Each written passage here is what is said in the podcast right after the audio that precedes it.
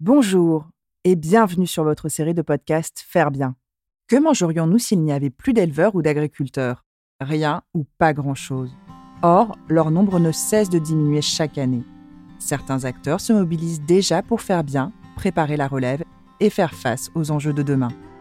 C'est pourquoi, à travers ce podcast, nous proposons de partager tous les 15 jours notre vision de l'agriculture biologique, mais aussi de vous faire découvrir le beau métier d'éleveur, la génération future et tous ceux qui pensent l'agriculture de demain autrement.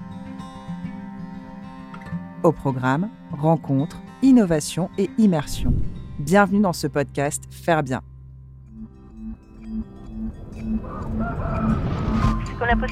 je suis tombée dedans quand j'étais petite.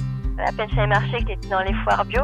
Cette époque-là, c'était vraiment à la marge. Il n'y avait même pas encore un cahier des charges complètement défini. Donc c'est vrai que euh, fallait être vraiment convaincu et croire et combatif à l'époque pour s'en dedans. Il faut accompagner les agriculteurs pour avoir un pâturage qui soit le plus intelligent possible par rapport au potentiel de leur terre. On appelle ça faire le tour des parcelles. Donc la première des choses, le premier métier, c'est d'aller faire le tour des parcelles. Et donc le meilleur outil pour nous, c'est d'aller dans les champs et de mettre nos bottes.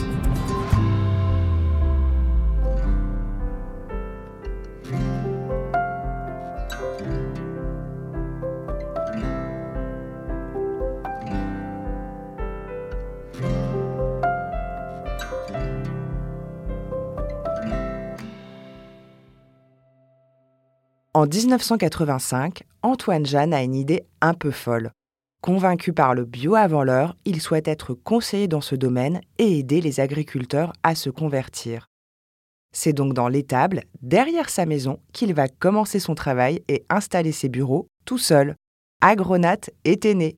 Et presque 40 ans plus tard, c'est une très belle réussite puisqu'il y a une dizaine de salariés et c'est la seule entreprise à ne fournir exclusivement que des semences biologiques en Normandie. La plupart de nos éleveurs se fournissent d'ailleurs chez eux. Aujourd'hui, c'est Lucie Jeanne, sa fille de 32 ans, qui s'apprête à prendre la relève, qui nous raconte cette incroyable innovation dans le pré. L'importance de choisir la bonne semence pour une herbe de qualité, mais aussi comment ils aident les agriculteurs à se convertir au bio.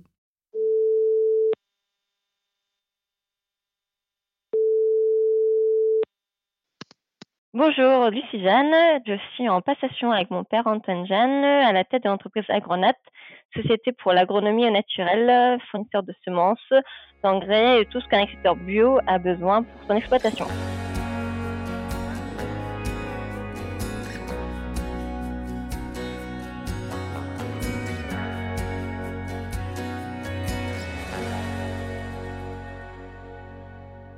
On ne fait exclusivement du bio depuis 35 ans, que ce qui est autorisé dans le cahier des charges biologiques. Nous, on travaille avec euh, principalement des éleveurs laitiers euh, bio et donc euh, bah, avec beaucoup d'agriculteurs qui font partie des prairies bio. Je pense environ les deux tiers des agriculteurs prairies bio sont clients chez nous. Donc en fait, on va conseiller et vendre aux agriculteurs, donc ça va aller du semencier aux paysans éleveurs. On va lui vendre tout ce qu'il va avoir besoin pour son exploitation. Donc que ça soit sa production animale, donc ça peut être euh, aliments, donc tout simplement des grains de maïs par exemple, ou des minéraux pour euh, compléter euh, quand il manque euh, des apports, ou alors ça peut être aussi pour ses productions végétales. Donc principalement ça va être les semences, puisque bah, il faut nourrir donc ces bêtes et surtout dans le bio, on va être sur de la polyculture élevage.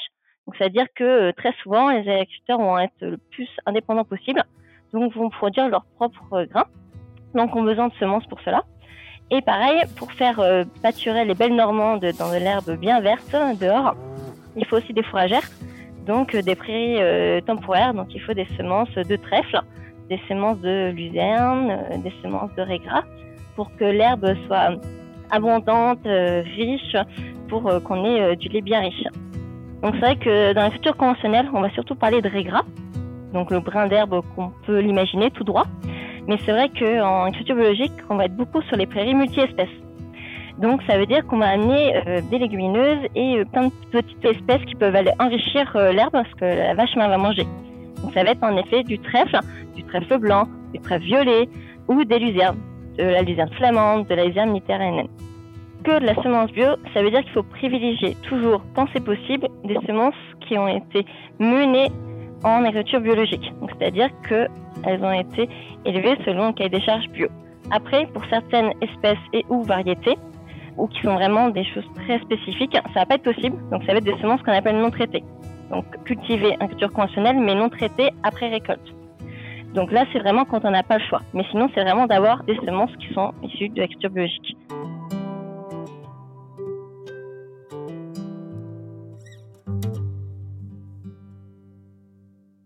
En fait, c'est un peu une boucle. Parce qu'en fait, on vend les semences à des éleveurs ou à des céréaliers.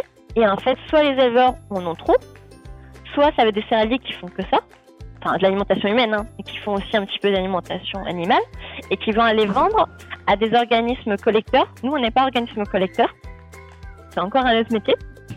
Donc nous, mais on est partenaire de ces gens-là. C'est nous qui leur ramenons donc euh, les gens qui leur euh, donc les paysans qui cultivent ces graines.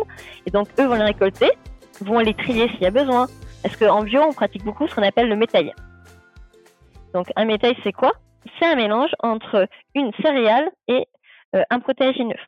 Donc ça va être par exemple, si on met une orge avec un poids, et ben en fait l'orge va servir de tuteur au poids, qui va pouvoir grimper sur l'orge. C'est un peu le principe un peu de permaculture dans le sens où on va combiner deux espèces qui vont avoir une synergie ensemble. En bio, on est sujet à beaucoup plus à la nature, c'est-à-dire aux éléments, au sol, etc., aux attaques de ravageurs. Et le fait d'avoir aussi deux espèces, il y en a une qui va être plus attaquée telle année parce que c'est plus humide, par exemple, et ben l'autre va plus prendre sa place. Donc on va plus être assuré d'un rendement comparé à l'agriculture conventionnelle où de toute façon on met qu'une espèce, de toute façon on met ce qu'il faut en chimie, en phyto, en désherbant, etc. pour que ça pousse. En bio, on n'a pas ces outils euh, tout magiques euh, qui sortent, donc il faut euh, réfléchir et trouver des façons à ce que les plantes entre guillemets s'entraident entre elles, ou en tout cas qu'il y en a une qui va moins bien, bah, l'autre va prendre le dessus pour qu'il y ait toujours quelque chose d'utile pour la production. Alors, quand un agriculteur qui a une agriculture conventionnelle veut passer à agriculture biologique, il y a tout un processus à suivre. On passe pas comme ça en claquant des doigts du jour au lendemain et dire ça y est, je suis bio. Il faut à peu près deux ans de commercion pour que la terre, entre guillemets, et les animaux aussi, passe d'un système conventionnel à un bio sans que ce soit une grosse marche voilà, tout d'un coup et que la terre se génère et que les produits chimiques s'en aillent petit à petit. C'est tout un changement même de système, de conception qu'il faut accompagner. Donc c'est aussi, on est là, on est là pour ça.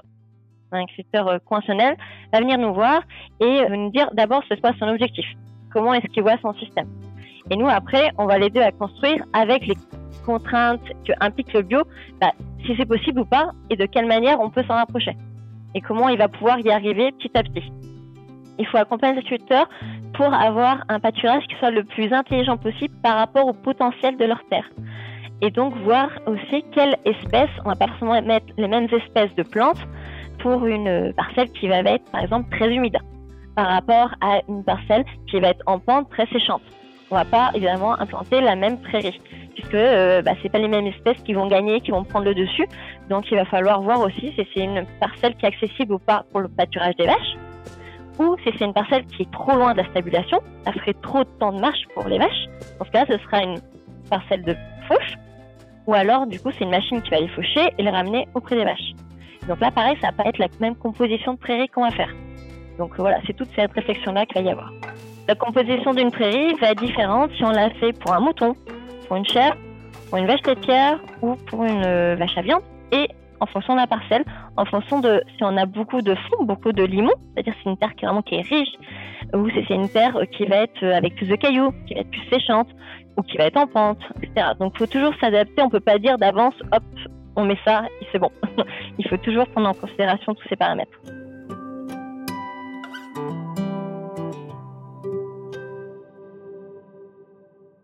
Quand on a un nouveau client, quelqu'un qui passe en bio, on va forcément visiter euh, le client, voir ses parcelles, c'est-à-dire qu'on appelle ça faire le tour des parcelles.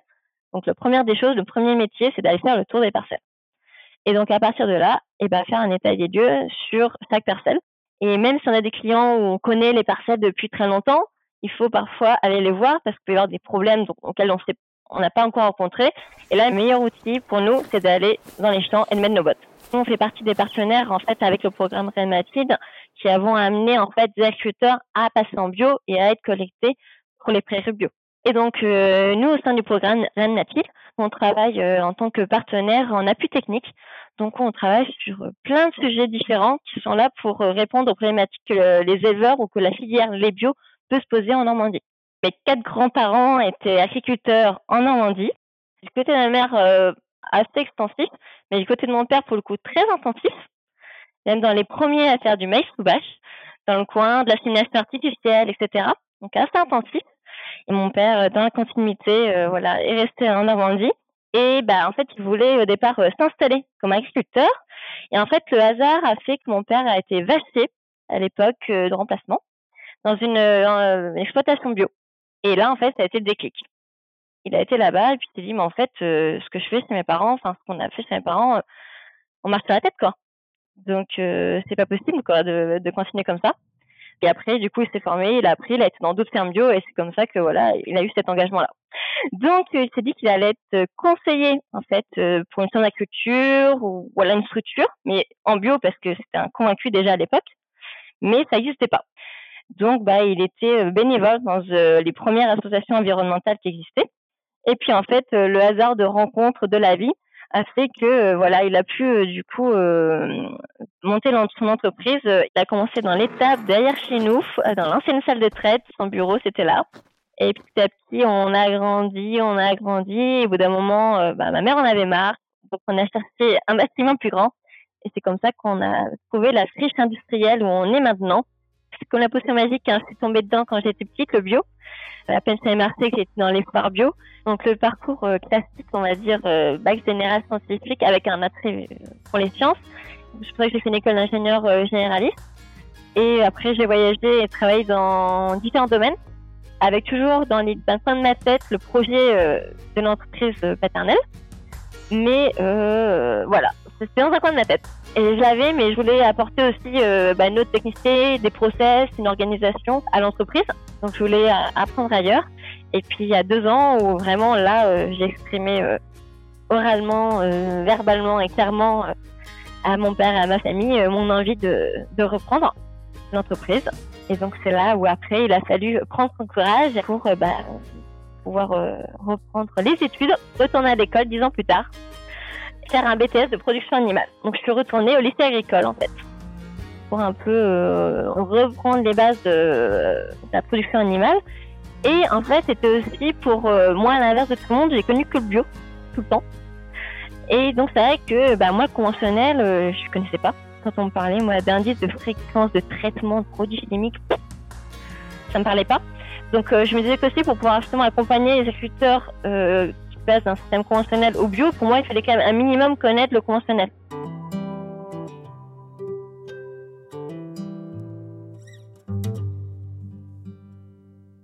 En bio, on se pose plein de questions. J'ai des clients qui ont 55 euh, ans, ça fait 20 ans qu'ils font du bio, et viens dans leur métier, c'est toujours de réfléchir et d'essayer et de voir des nouvelles choses. Et c'est ça qui est passionnant. On travaille avec du vivant, donc ça bouge tout le temps, et on travaille avec de l'humain, et ça c'est pareil. on évolue tout le temps époque-là, c'était vraiment à la marge. Il n'y avait même pas encore un cahier des charges complètement défini. Donc c'est vrai que fallait être un petit peu vraiment convaincu et croire et combatif à l'époque pour se lancer dedans. Il a commencé avec 25 clients, on va dire. Aujourd'hui, on a 2000 clients. Ça va du grand céréalier euh, au petit éleveur qui a une quarantaine de vaches. Aujourd'hui, à Grenade, on est une société de 10 personnes avec une équipe de chauffeurs-livreurs, de préparateurs de commandes, un administratif et un technicien conseiller sur le terrain.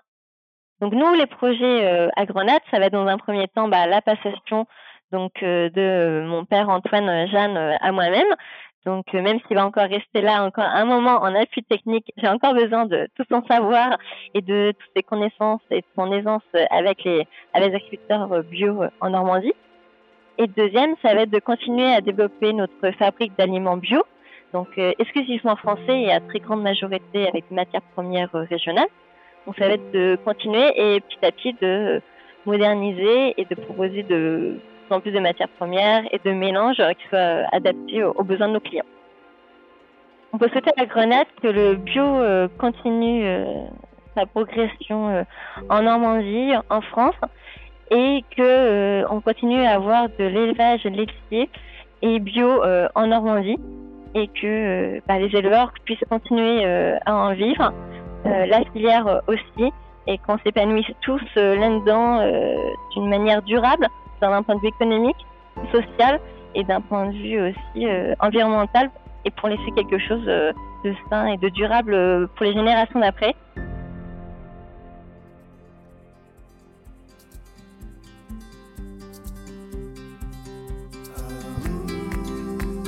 Si j'avais déjà goûté du trèfle et de l'herbe dans un précédent épisode, c'est vrai que je ne m'étais jamais posé la question d'où venaient les graines.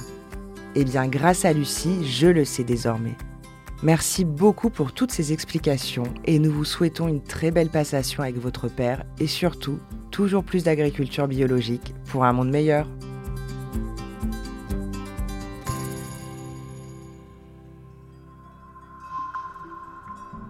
Vous avez aimé ce podcast? N'hésitez pas à nous laisser un like ou un commentaire sur votre plateforme préférée. Et pour ne manquer aucun épisode, abonnez-vous. À bientôt!